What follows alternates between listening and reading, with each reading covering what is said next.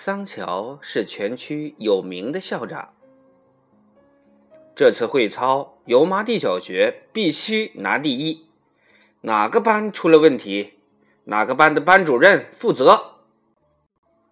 桑乔把老师们召集在一起，很严肃地说：“会操的头一天，桑桑他们班的班主任蒋一伦将秃鹤叫到办公室，说。”明天上午你就在教室里待着吧。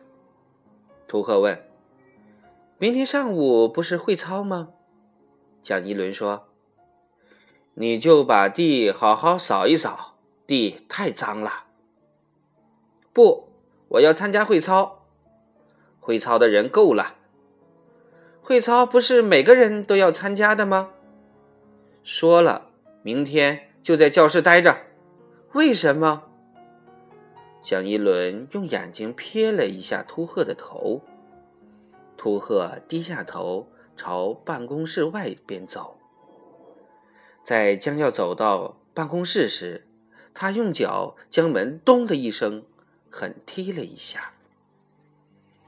第二天早上，其他四所小学的学生在老师们的严厉监督下，从不同的方向。朝油麻地小学操场走来，歌声此起彼伏，在寒冷的冬天，硬是渲染出一番热气腾腾的景象。蒋一伦走到教室里，并没有看到秃鹤，就问班上同学：“见到陆鹤没有？”同学们说：“他在操场上的台子上。”蒋一伦听罢。立即奔到操场，果然见到秃鹤正坐在本是给那些学校的校长们预备的椅子上。他立即走上那个土台，叫道：“陆鹤！”秃鹤不回头。蒋一伦提高了嗓门：“陆鹤！”秃鹤勉强转过头去，但看了一眼蒋一伦。又把脸扭过去看台下那些来自外校的学生。台下的学生正朝秃鹤指指点点，并在嘻嘻的笑。蒋一伦拍了一下秃鹤的肩膀：“走，跟我回教室。”秃鹤坚决不让步：“我要参加会操。”“你也要参加会操？”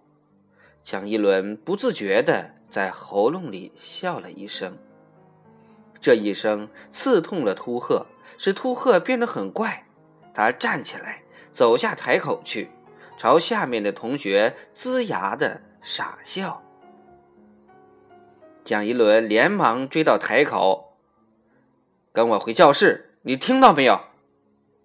我要参加会操。蒋一伦只好说：“好，好，好，但你现在跟我回教室。”说着，连拖带拉的将他扯下了台。我要参加会操，蒋一伦说：“那你必须戴上帽子。”我没有帽子，我去给你找帽子。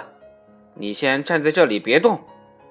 蒋一伦急忙跑回宿舍，将自己的一顶闲置的棉帽子从箱子里找出来，又匆匆忙忙跑来给秃鹤戴上了。